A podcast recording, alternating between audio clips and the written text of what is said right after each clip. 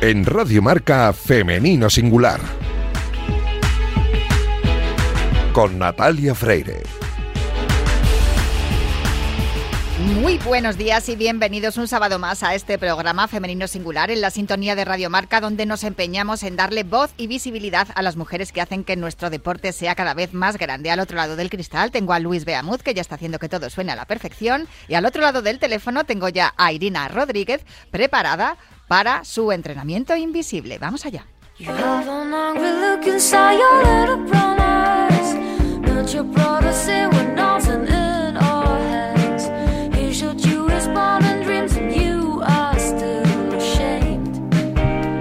Con Irina estamos aprendiendo tantas cosas, a respirar, a comer mejor, a hacer deporte de una manera más eficiente y también vamos a aprender cómo controlar algo que nos pasa a las mujeres que ya tenemos unos cuantos años y que además es inevitable que ocurra. ¿Verdad que sí, Irina? Muy buenos días. Buenos días, Natalia. Sí, lamentablemente sí. Pero yo creo que, bueno, ahora cuando digas el tema, ¿no? Yo creo que la clave está un poco en la aceptación y que saber que es un proceso totalmente natural, ¿no? Por el cual vamos a pasar todas. Lamentablemente sí, pero por otro lado es un descanso. Estamos hablando de la menopausia. Y eh, yo creo que dices lamentablemente porque, claro, cuando se producen cambios hormonales, que también lo hemos hablado durante los embarazos y, también cuando hemos hablado de las niñas en, la adolescencia y esos cambios hormonales que se producen, pues claro, también se producen, como siempre dices tú, ya que somos holísticos, cambios emocionales, porque el físico y lo físico y lo mental va todo unido. Y claro, cuando llega la menopausia, de repente no eliminas tanta grasa como eliminabas antes cuando hacías deporte. Es decir, coges más peso del que, tenías habitualmente. Los sofocos.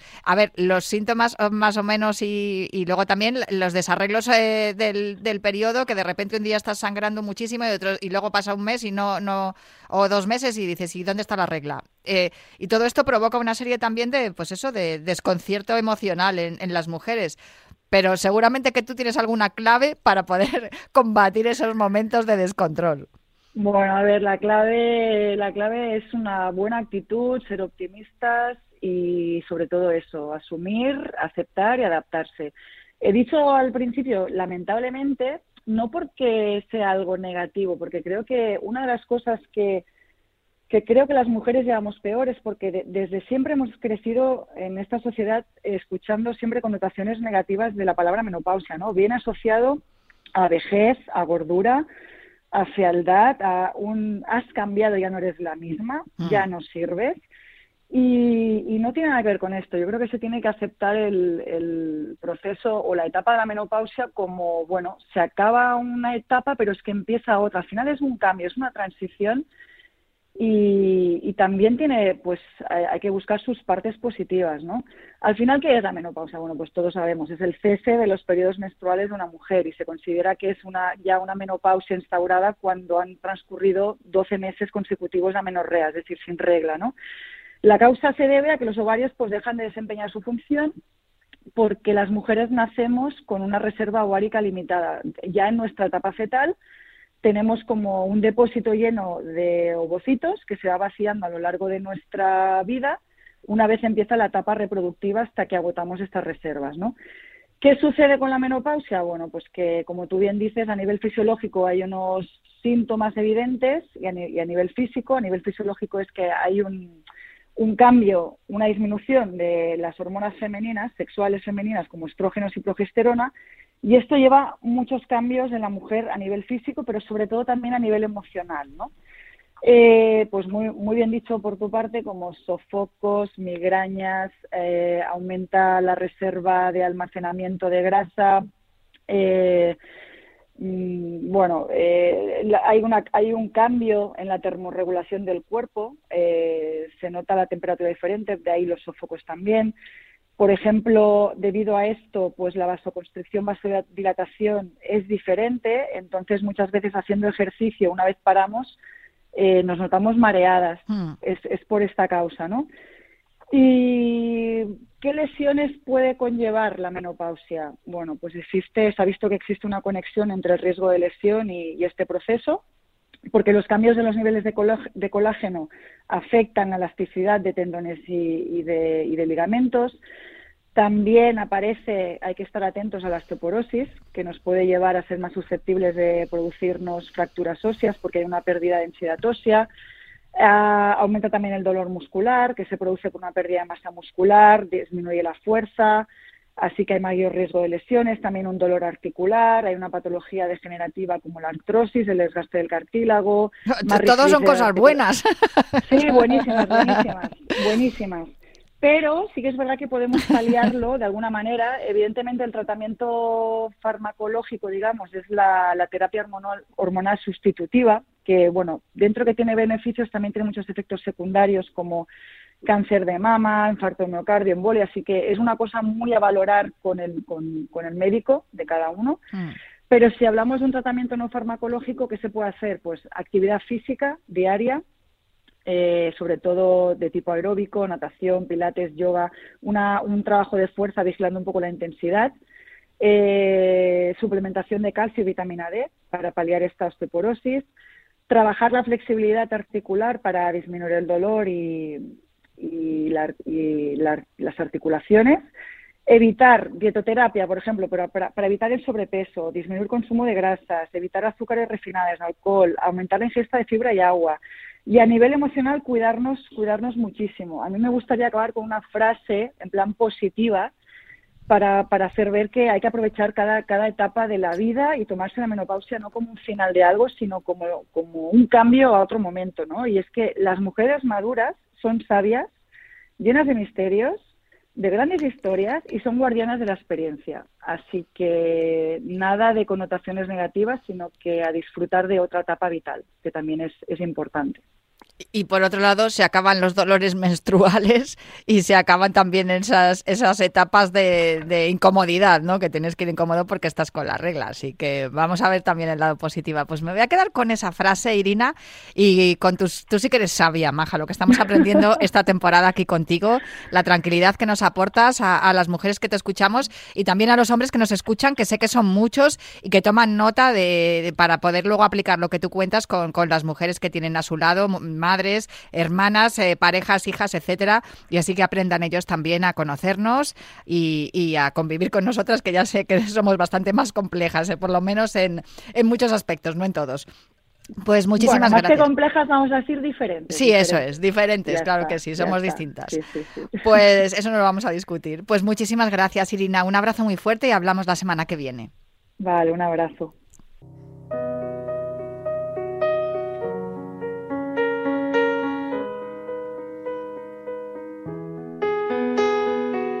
I'm going under, and this time I feel there's no one to save me.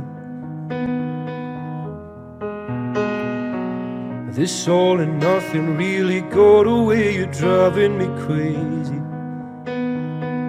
I need somebody to heal, somebody to know, somebody to have, somebody to hold. It's easy to say, but it's never the same.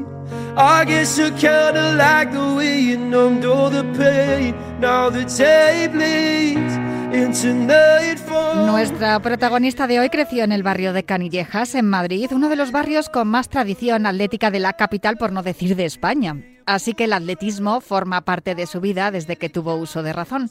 Además, tenía un talento natural que ya demostró con apenas 11 años cuando empezó a correr y a ganar carreras populares. Al principio de media distancia, pero pronto se la vio despuntar en la larga distancia. Con tan solo 16 añitos ganó la media maratón de Moratalaz.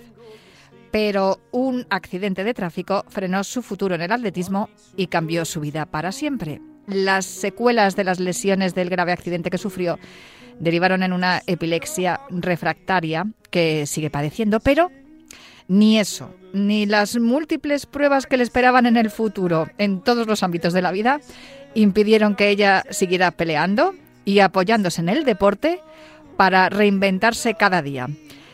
El pasado mes de febrero publicó un libro que recoge su historia y puede servir de inspiración a muchas personas. Su título, Si te quieres, puedes. Y su autora es Luisa Pineda de la Losa. Muy buenos días, Luisa, ¿cómo estás? Muy buenos días, muy bien, muy bien. Oye, em, el libro es precioso. Por cierto, que lo vais a presentar el, el, sábado día 21 de mayo en el Colegio Mayor Elías Aguja en Madrid, en la Copa de la Asociación Española de Culturismo Natural, que están todas las entradas vendidas. Así que el libro Sí. se va a presentar, pero ya no se pueden coger entradas para estar allí. Está todo completamente cogido, o sea que sí, sí. Y- Pero quien eh, quiera eh, leer el libro o comprarlo tiene una segunda oportunidad, no el día 21, que es el día que se presenta allí en, el Colegio Mayor Elías Aguja, en la Copa de la Asociación Española de Culturismo Natural, pero tiene la oportunidad de poder acercarse el día 28, es decir, al sábado siguiente, al Centro Comercial Gran Vía de Hortaleza a partir de las 4 de la tarde, donde estarás tú con más personas acompañándote y donde estarás firmando ejemplares allí en el centro comercial. Sí, sí, ahí estaremos a partir de las 4 de la tarde firmando los, los libros y vamos, para mí está siendo todo un sueño. Un sueño, desde luego, hecho realidad porque ya tienes el Sí. libro en tus manos. Eh, no sé cómo, cómo eh, te surgió la idea de, de escribirlo, de empezar a hacerlo y, y también si estás contenta con el resultado. Pues la verdad es que todas las personas que lo están leyendo hasta ahora mismo, eh, todos me están diciendo lo mismo, que es admirable y que que qué valentía de, de haber hablado todo lo que me sucedió. Y yo empecé a escribirlo hace ya 28 años, cuando estaba, bueno, cuando me dieron el alta del hospital, ya estando en casa, empecé a escribir porque, claro, yo salí de un coma que no sabía hacer nada en absoluto. Y entonces, pues yo según iba evolucionando y todo ello, pues yo escribía lo que yo veía, lo que yo sentía. Y claro, la caligrafía, yo es que no sabía hacer nada de nada, ni hablar, ni escribir. Y eran garabatos, porque mi abuelo, me acuerdo que parezca el hombre, me compraba las cartillas de estas de rubio, que era cuando yo iba pequeña, de pequeña iba al colegio y hacíamos caligrafía y cositas de estas. Y bueno, pues ahí empecé a escribirlo, eh, pues un diario. Está muy bien porque dicen que cuando sufres un trauma es importante, ¿no? El, el poder eh, trasladar tus, tus emociones a- al papel y que eso suele servir de terapia. Eh, sí, sí, sí, a mí por lo menos me ha servido a lo largo de todo este tiempo el, el como terapia, como un desahogo, porque muchas veces no tienes quien te dé esa confianza para poderte desahogar. Y entonces lo hacía conmigo misma, el escribir, el decir cómo yo me sentía, eh, todo en general, ¿no? Y la verdad que me ha servido de mucha ayuda y más hoy en día el haberlo podido expresar de la forma que lo he podido hacer y un desahogo total. Bueno, empezaste a escribirlo, como bien dices, eh, una vez que saliste del hospital. Vamos a poner en antecedentes a, a los oyentes, porque yo te conozco y conozco muy bien tu historia. De hecho, estuviste Sí. hace, unos, hace unos años aquí en Femenino Singular contándonos también tu historia. Y, lo cierto es que yo conozco todo lo que ocurrió, pero como he dicho al principio, eras un talento incipiente del atletismo. Estaba claro, además, es que estabas entrenando en un barrio en el de Canillejas, en un club, además, con, con Isidro, uno de los eh, históricos ¿no? entrenadores de, de Madrid y, y apuntabas muy alto. Además, en el libro lo cuentas, que es algo que yo desconocía, no lo sabía, pero cuentas que hubo un accidente previo volviendo de Cullera en 1991, eh, que volcó el autobús y, y se te abrió la cabeza, pero vamos, que no fue nada grave, te pusieron unas grapas y ya. Pero el accidente que sufres al que yo me refería en la presentación es un par de años después, en el 93, un accidente de moto que justo también ibas a- te ibas a marchar ese día de vacaciones en- a Cullera porque era en agosto. Estuviste cinco días en coma, tres Sí. meses en el, en el hospital. Y incluso, bueno, llegaron a temer por tu vida, incluso eh, hasta había alguien en el hospital que lo cuentas en el libro que se llamaba igual como tú, que había fallecido Sí, y tus sí, padres se pensaban que eras tú. Sí, eso fue lo que me dijeron, que, que había una chica que se llamaba como yo y que ya fallecía. Entonces, pues bueno, en, en esos momentos yo estaba en un estado muy, muy grave que nadie eh, me veía que yo salía de allí de, con vida. Desde luego. Sí, sí, Pero lo estoy aquí. Sí, sin duda. Y además eh, has hecho muchísimas más cosas después, incluso volver a correr. Eso, de eso mm, te voy a por eso te voy a preguntar ahora mismo, porque ya te digo que he leído el, el libro detenidamente y te puedo asegurar que lo tengo todo subrayado, ¿eh? que he subrayado un montón de cosas, porque más allá del deporte, que para ti ha significado una, un- una eh, motivación, ¿no? Un- una manera de decir, venga, yo quiero seguir, quiero hacerlo. Aparte de que, por lo que cuentas en el libro, lo llevas en, en, en- en tu esencia, ¿no? Lo llevas en las venas, lo de correr. Sí. Eh, escribiste una frase que dice, para mí no existía ni existe la palabra rendición. No, no existe. Yo siempre he mirado al frente y, no me acobardo. Decir, venga, adelante, que tú eres capaz, tienes esa capacidad de poderlo hacer y me ha servido para conocerme a mí misma hasta dónde puedo llegar y ponerme las metas y, llegar al final de ellas. O sea que, que no existe la rendición para mí. No, desde luego que no. También es cierto mm, que hablas mucho, y de hecho se lo dedicas a, a tu hijo, ¿no? El libro. Hablas mucho de tu maternidad. Claro, el accidente lo tienes en el 93, unos años después, pocos, en el 96 nace tu hijo. Mm, es algo que también suele ocurrir, ¿no? Que cuando se sufre un traumatismo hasta el punto de, temer por tu vida, parece que uno quiere dar vida, ¿no? Y como devolverle a la vida ese regalo que te da de seguir viviendo. Y por eso yo creo, ¿no? Por lo que cuentas en el libro, que entre otras cosas deseaste ser madre. Sí, porque llega un momento que te dicen, no, me veía que estaba sorda, no oía de la parte derecha del oído, había perdido la visibilidad, me hicieron un montón de pruebas, estaba con la pierna pues como, bueno, artibiaprone roto, entonces ya cuando voy al ginecólogo y me hacen las pruebas necesarias y me dicen que tampoco estoy capacitada por el problema que he tenido, el golpe en la cabeza para poder tener un hijo, dije, ¿cómo? Yo, yo dije, ¿cómo? Yo quiero un hijo y traigo a mi hijo al mundo. Me costó, sí, sí, me costó mucho, me tuvieron que dar pues me, hormonas, me tuvieron que dar un todo para que yo se me regulara todo ello y para mí la joya de mi vida la vi, vamos, y, y es que es mi gran tesoro, mi hijo por encima de todo. Desde luego, Arturo, al cual le dedicas tu, le dedicas tu libro. Sí. Pero sí que es cierto que lo que comentabas también de tu abuelo, claro, las secuelas que te dejó el accidente, que fuiste madre muy joven, con 22 años, ¿no? El accidente lo tuviste con 18, 19 años. Igual, con 23. Fíjate, con 23. años fuiste madre y con 19 tuviste el accidente, ¿no? no, eh, el accidente tuve con 18 años y, y cumplí 19 ese mismo año. Claro, porque eres de diciembre. Sí, sí, sí, sí, es, de diciembre. Pues por eso digo que mm, el caso es que, claro, son muchas las secuelas que te deja, pero basta que te digan a ti que no puedes hacer algo para que vayas a hacerlo. Me empujan hacia adelante, digo, ¿cómo? Digo, no, no, conmigo no podéis. No, y aparte que en esos momentos eh, miraba siempre también, porque llevé mucho médico, llevaba médico de la seguridad social, privado, para ver el control, que yo no corriera, o sea, corría un riesgo, pero también por el bien de mi hijo, que no naciera con ningún tipo de malformación y estuvo muy controlada, tuve un embarazo muy muy bueno, igual que el parto y todo ello, y la verdad que me lo podía permitir en ese momento porque tenía económicamente lo podía hacer, entonces, vamos, no, no me lo pensé dos veces. Ni te arrepientes de ello, porque tal como dices en el libro, es la luz de tu vida, tu hijo, que ya es un jovencito ya, y, ya podemos decir que le tienes criado, pero sé que lo sigue siendo por lo que cuentas en tu libro. Luisa, yo quería preguntarte, porque a mí la lectura, yo que conozco tu historia, y sobre todo tu historia ligada a la parte deportiva, la lectura de tu libro a mí me parece que es una forma de, entre comillas, desnudarse, desnudas tu alma completamente no, no sé si te ha costado mucho o sí. Me ha costado porque muchas veces estás siempre pensando en segundas, terceras personas, pero no piensas en uno mismo, cómo uno se siente. Entonces, el hablarlo y decirlo de la forma que lo he hecho es, ha sido para mí una, un desahogo, decir, mira, voy a decir todo y me ha servido de terapia decir, esto es lo que hay. Hay algo que... se repite también en el libro y es que mm, tu pasión por el deporte, porque de hecho cuentas que en el 99 vuelves a correr y vuelves a ganar carreras. Hay además eh, fotografías que documentan lo que cuentas. Mm, el atletismo para ti, ¿qué es lo que significa? El atletismo es una forma de como poderme desahogar, de disfrutar, no sé, es un sentir muy especial para mí. Es una forma de evadirme y como digo yo, volar como vuelan los pájaros en el, en el cielo, ¿no? Pues igual, una sensación que sueltas adrenalina, no sé, me encanta. Lo que pasa es que es, sí para mí es muy importante. Además, em, no dejaste de lado los estudios, eh, te, eres, tienes titulación en enfermería, has trabajado también como enfermera.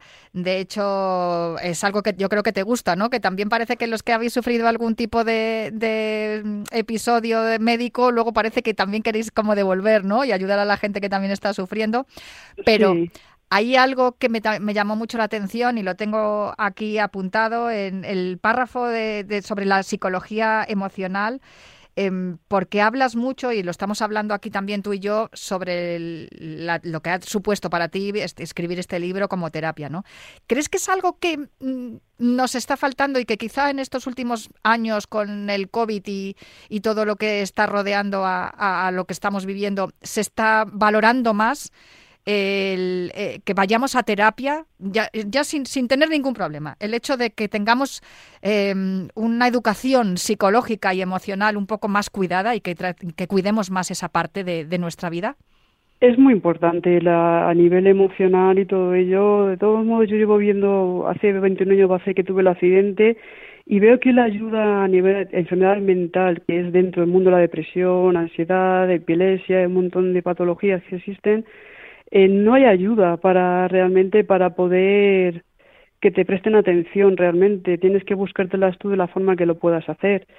Y entonces, eh, a nivel emocional, tendría que estar más, más, que tiene que haber más ayudas, vamos ese, esa falta, porque vamos a ver, vas al médico, ya a mí me ha ocurrido aquí ir al médico, al mismo neurólogo, y decirle, mira, me he vuelto a caer, esto lo otro, y que te digan que uno mismo es la que se lesiona a sí misma y que me agrego yo a mí misma. Yo digo, no le entiendo. Y la ayuda que necesitas para que te ayuden, pero es, que son cosas que parecen un poco. Pero bueno, eso me imagino que tiene que ver con la ignorancia, ¿no? Sobre el tema, porque desde luego la epilepsia y en, tu caso la epilepsia refractaria está ya bien estudiada y por eso me imagino que acudiste también a la Asociación Nacional de Personas con Epilepsia. Isabel Madrid, eh, muy buenas y muchísimas gracias por acompañarnos esta mañana también. Hola, buenos días a todos. Bueno, estoy encantadísima de escuchar a Luisa de verdad que, bueno, porque no podéis verme, pero es que tengo los pelos de punta. De verdad que un placer escuchar esas ganas, esa fuerza que transmite y ese ejemplo de, de vida. De verdad que es que es un ejemplo de vida, de superación, de lucha, de ganas de aferrarse a la vida y de y de bueno de superar todos todos los miedos, ¿no? Y, y además haciéndolo de manera pública. Eh, aquí ahora y, a través de su libro, ¿no? Como decías bien antes, Natalia, desnudándose ante, ante la gente, ¿no? Y eso es, eso es importantísimo. importantísimo. Importante también creo que es, chicas, eh, no sé, creo que estaréis de acuerdo conmigo, el poder eh, obtener la ayuda de asociaciones como, como la que preside Isabel, ¿no, Luisa? Sí, sí, es muy importante tener eh, que, que esté Isabel en estos momentos también ayudando a personas como, como en mi caso, ¿no? Que, te ayuden, que te presten atención y que colaboren con uno mismo. Isabel, ¿es la epilepsia una gran desconocida en España? Totalmente. Hmm. No solamente en España, sino a nivel mundial. La epilepsia es la eterna desconocida. La, las personas con epilepsia, eh, mm, bueno, pues sufrimos eh, muchísimos estigmas eh, que rodean la enfermedad, porque es un tema que está muy enquistado a nivel cultural, eh, sociológico, y entonces eso conlleva pues pues que esté rodeada de estigmas, de, mitos, de falsas creencias que, que, lo único que hacen es bueno pues mm, perjudicarnos eh, aún aún más bueno hasta los años 90 era era considerada ha sido considerada una enfermedad mental y no lo es es un desorden neurológico ¿Vale? Y así, debe de ser tratado. Sí, no, de hecho nos lo ha comentado Luis hace un instante, que muchos médicos le decían que es que eso, que poco más o menos que se lo estaba haciendo ella misma. Fíjate tú que mm, en el libro, Luisa, cuentas también que has acudido a terapias, a terapias, no, a prácticas, porque hay que decir que lo son y muy efectivas además, como el mindfulness, el reiki y, el, y los chakras. Efectivamente, eso es algo que también, como lo de la psicología emocional que hemos hablado, también ayuda ¿no? a, nivel eh, psicológico emocional. Aquí en Femenino Singular tenemos a Irina Rodríguez, subcampeona olímpica en sincronizada. Ella eh, estudia todas estas cosas, además de ser fisio también. Em, siempre dice que somos seres holísticos y que estamos compuestos de la parte física, mental y emocional. Esto es algo que está poco explorado a nivel médico y sin embargo en casos como el de Luisa, Isabel, eh, es importante ¿no? que se siga estudiando. Mucho. De hecho, además, eh, el mindfulness es eh, una de las terapias que se está descubriendo que, tiene muchísimo potencial de ayuda en las personas con, con epilepsia. Ayuda en una relajación, a, una manera, a una respiración, con lo cual eh, llegas a, controlar eh, buena parte de esas crisis que a lo mejor vienen provocadas por, por estados de, ansiedad.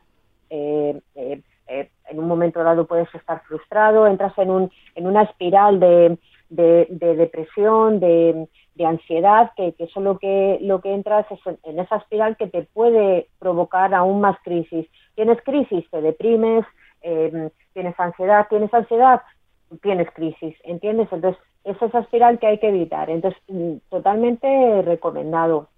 Se está estudiando mucho esta técnica y la verdad es que los últimos estudios eh, aportan aportan información de, que es, es muy muy muy recomendable para personas con, con, epilepsia y bueno personas eh, bueno como cualquier otra persona no ese tipo de terapias incluso mejor que casi el yoga yo llegaría a decir entonces bueno, la salud mental ahora mismo, como tú decías anteriormente, se ha puesto un poco eh, sobre la mesa por el tema del COVID, pero era también la gran abandonada, ¿no? La salud mental mm, es un tema que, que, bueno, que hasta ahora no se ha tomado tan en serio, ¿no? Y debe de tomarse en serio. Y Luisa es un ejemplo de que funciona, porque a Luisa, además de verla de nuevo corriendo, la hemos visto escalando, escalando montañas. Una campeona. Sí, sí, desde luego. La estamos viendo haciendo un montón de cosas también ahora junto a Jesús Salvador Muñoz, también en, el tema del culturismo natural. Y, sin duda la estamos viendo que, que puede hacer muchísimas cosas y que la epilepsia no es una limitación para ella, siempre y cuando hay ayuda también médica, investigación, ayuda por parte de la asociación en este caso, pero también reclamamos desde aquí por parte del Estado, Isabel, porque las asociaciones pues hacéis mucho por, por los enfermos de, y la gente que padece epilepsia, las personas con epilepsia, pero hay que hacer algo más también desde, desde, la, desde la seguridad social. Eh, fíjate, Natalia, eh, es que en España tenemos un problema, no hay cultura del asociacionismo, como en otros países, por ejemplo, en Estados Unidos eh, van de la mano, la sanidad va de la mano con las asociaciones de pacientes, o sea, hay una vinculación súper estrecha. Aquí no hay cultura del asociacionismo y, creo que se debe de, potenciar desde, desde la propia administración esa, esa vinculación y remitir a los pacientes y a las familias, bueno, pues que estamos aquí, que, quienes formamos parte de las asociaciones somos personas afectadas o familiares, o sea, vivimos o convivimos con la enfermedad de una manera o de otra y, y que, y que mm, eh, vamos a entender perfectamente el problema porque lo vivimos a, diario, con lo cual somos esa voz ¿no? de cara al exterior de, de, lo que vivimos cada, cada día los pacientes y, familiares, ¿no? en este caso con, con epilepsia. ¿no?